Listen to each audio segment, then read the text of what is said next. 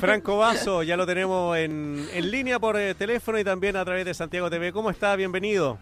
Hola, ¿qué tal? Ahora sí, muchas gracias por la invitación. No, y más encima, gracias a ti por eh, estar con nosotros en este en este momento también tan eh, llamativo y tan bonito que es el eclipse, así que te vamos a soltar antes para que puedas apreciarlo también de buena manera. Oye, Franco, a ver, ¿cuáles son los eh, el estudio que ustedes realizan sobre el tema de los medios de transporte, Transantiago sobre todo, red, en cuanto a la saturación o por lo menos dónde no se puede mantener la distancia social?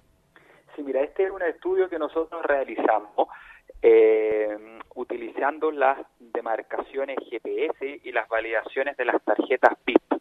La idea consistía en utilizar eh, herramientas de, Big Data para cruzar, eh, porque quizás la gente no sabe, pero las tarjetas tienen eh, un identificador. Ese identificador es asociado a la tarjeta, mm. no se puede saber la persona con el root o el nombre que utiliza la tarjeta, pero sí podemos hacer un seguimiento de eh, las tarjetas. Y la gracia es que eso eh, nos permitió, entre los días eh, 10 y 20 de noviembre, poder hacer un seguimiento a los distintos recorridos de modo de poder eh, observar cuáles son los recorridos que tienen eh, un porcentaje del tiempo eh, mayor en términos de no poder tener el distanciamiento físico. Y lo que nosotros nos encontramos es que eh, hay una serie de recorridos que eh, tienen un porcentaje del tiempo superior al 50%, en el cual no se puede mantener este distanciamiento social. Lidera este ranking el recorrido 107 que va de Ciudad Empresarial a la Avenida Departamental y tiene un 72,2%. Luego la 712, un recorrido tremendamente importante va desde Puente Alto a Recoleta con un 69,6%. Luego la 514, la 506, la 502, la 405, la 506, la 401, la 422, tanto de ida como de regreso. ¿Y cuáles son eh, como las recomendaciones que que implicarían esta investigación, porque una cosa es tener esos datos, pero ¿de qué manera pudiéramos aportar a que con esos datos se pudiera generar mecanismos que protegieran a las personas? Claro, es muy buena pregunta. Tener claridad del problema siempre es el primer paso para poder abordarlo. Y en ese sentido, eh, este tipo de información y este tipo de reportes permite saber dónde están concentrados los problemas en el transporte público. ¿Qué tipo de medidas se pueden tomar? Hay una serie de medidas que nosotros hemos venido eh, intentando que se, que se tomen eh, de parte del Ministerio del Transporte hace mucho tiempo. Ha tenido muy poco eco, la verdad, y son especialmente tres. La primera tiene que ver con un aumento de la frecuencia. Hoy en día tenemos 6.200 buses en hora punta, lo que es eh, parecido a lo que teníamos a principio del año pasado. Es decir, no hemos logrado sumar más flota a pesar que supone que eh, debemos tener una mayor cantidad de frecuencia para poder eh, mantener el distanciamiento físico lo que más se pueda.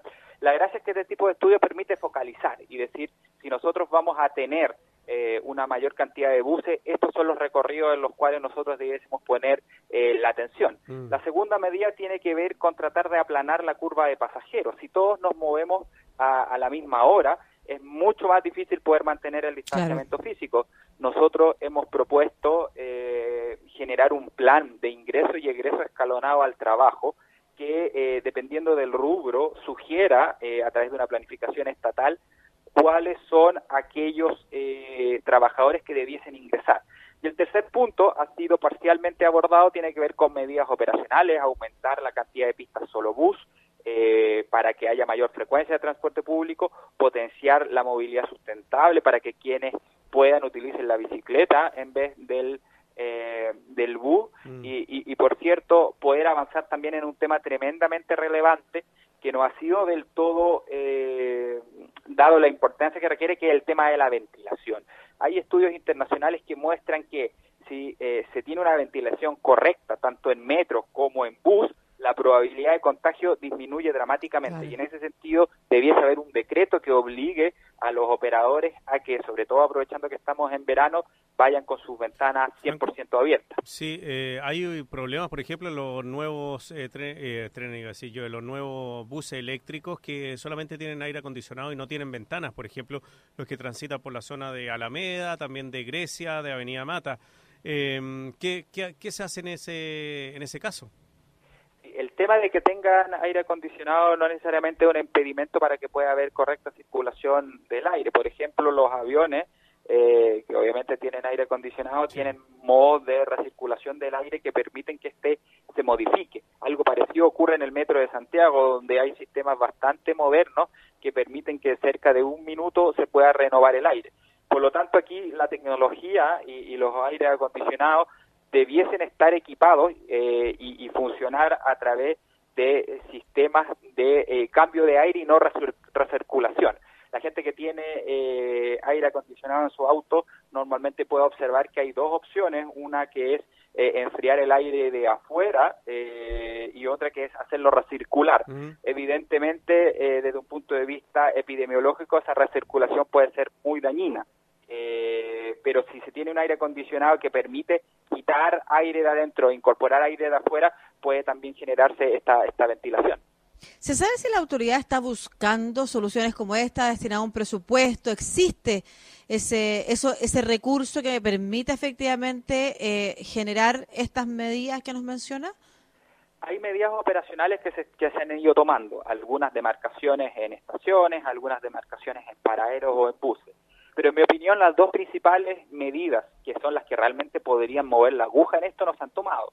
No se ha sumado absolutamente ningún bus extra durante este año.